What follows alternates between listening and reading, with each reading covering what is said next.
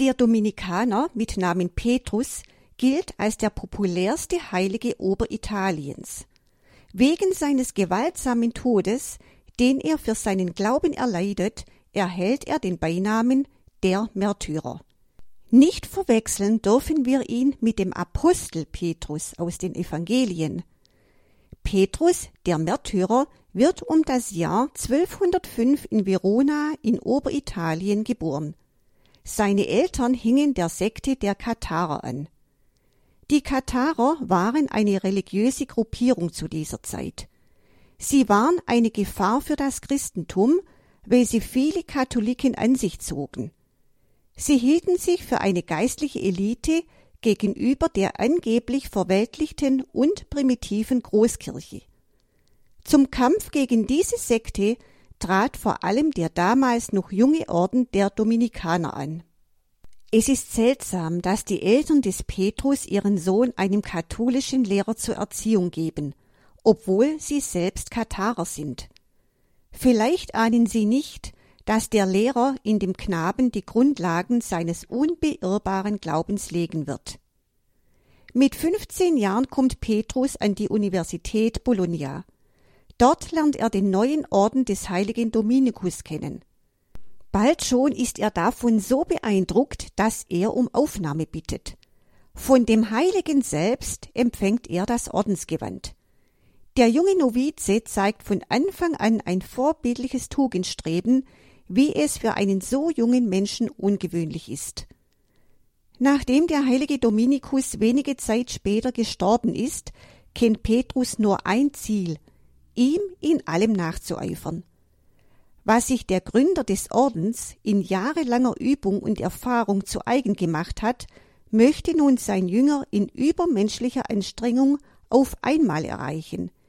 Er betet, er fastet, studiert, tut Dienst an den Kranken und verrichtet die niedrigsten Arbeiten im Kloster, um sich der Demut zu befleißigen. Jedoch mutet er sich in seinem Übereifer zu viel zu und wird sehr krank. Nach seiner Wiederherstellung und erfolgter Priesterweihe darf er nun endlich das heiß ersehnte Amt eines Predigers ausüben.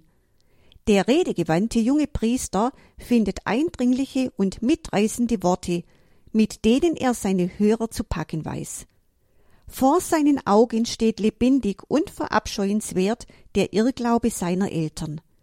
Er weiß um die Gefahren, die falsche Lehren unter den Menschen anrichten können. Immer wieder legt er in seinen Predigten den Glauben, das große Credo der Kirche, den Menschen dar. Mächtig erschüttert er die Herzen. Das Volk strömt zusammen, um ihn zu hören. In kurzer Zeit wird Petrus berühmt. Überall im Lande taucht der Dominikanermönch auf. Er spricht auf Kirchentreppen und öffentlichen Plätzen. Er ist ein regelrechter Menschenfischer. Das Volk liebt und verehrt ihn. Die Irrlehrer dagegen hegen einen tödlichen Hass gegen ihn. Mehrfach versuchen sie, ihn zu verleumden. Die bösen Anschuldigungen dringen bis zu seinen Oberen. Er erduldet deswegen viel Ungemach. Aber die Kirche erkennt, welch großen Verteidiger der wahren Lehre sie in ihm besitzt und setzt ihn als kirchlichen Untersuchungsrichter ein. Er übt sein Amt mit Güte und Barmherzigkeit aus. Der Heilige setzt sich für die Bekehrung der Irrenden ein, nicht für ihre Bestrafung oder gar ihren Tod. In seinen Predigten verurteilt er die Irrlehre und auch die Katholiken, die den Glauben mit Worten bekennen, ihm aber mit Taten zuwiderhandeln. Menschenmengen kommen ihm entgegen und folgen ihm. Bekehrungen sind zahlreich darunter viele Katharer, die zur katholischen Kirche zurückkehren. Wegen der Entschiedenheit seines Handelns, wegen der Eindeutigkeit seines Bekenntnisses und seiner großen Erfolge beschließen die Katharer, ihn zu töten. Am 6. April 1252 wird er auf dem Weg von Como nach Mailand überfallen und erstochen. Der Heilige schreibt mit seinem eigenen Blut das Wort Credo ich glaube, in den Staub der Landstraße. Petrus stirbt für den Glauben, die Treue und den Gehorsam zur Kirche. Beigesetzt wird er in einer Mailänder Kirche. Die Lehre der Katharer kann sich nicht mehr lange halten. Dagegen breitet sich die Verehrung des Dominikaners Petrus der Märtyrer immer mehr aus. Schon ein Jahr nach seinem Tod wird er heilig gesprochen. Hierzulande ist er nicht so bekannt geworden.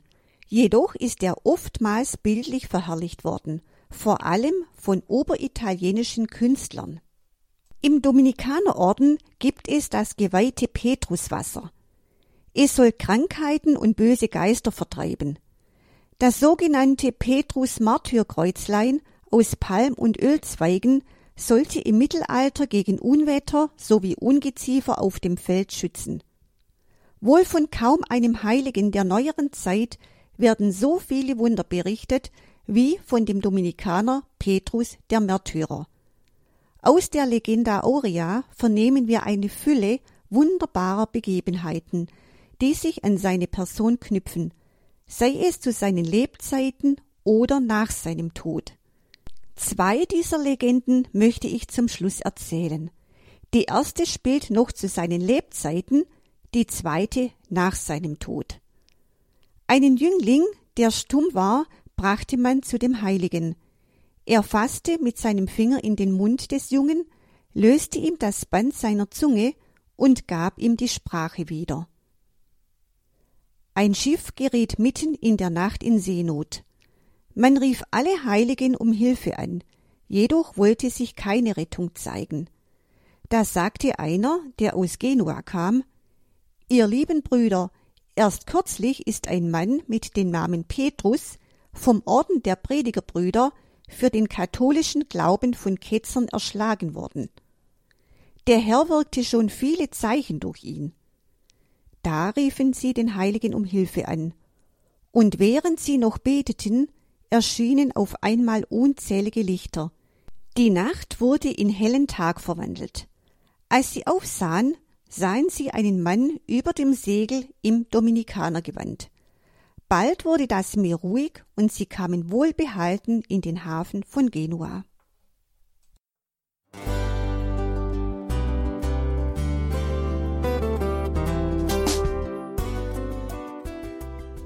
Liebe Zuhörerinnen und Zuhörer, vielen Dank, dass Sie unser CD- und Podcast-Angebot in Anspruch nehmen.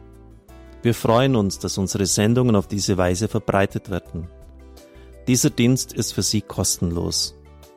Für uns ist er allerdings mit einem nicht unerheblichen finanziellen Aufwand verbunden. Deshalb sind wir für jede Spende dankbar. Alle Bankverbindungen unserer Spendenkontos können Sie über unsere Homepage horeb.org unter dem Menüpunkt Spenden einsehen. Dort besteht auch die Möglichkeit, online zu spenden. Natürlich nach den neuesten Sicherheitsstandards. Sie können diese Informationen auch bei unserem Hörerservice unter der Telefonnummer 08328 921 110 erfragen.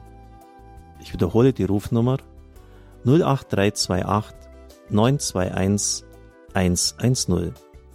Vergelt's Gott für Ihre Unterstützung. Ihr Pfarrer Kocher.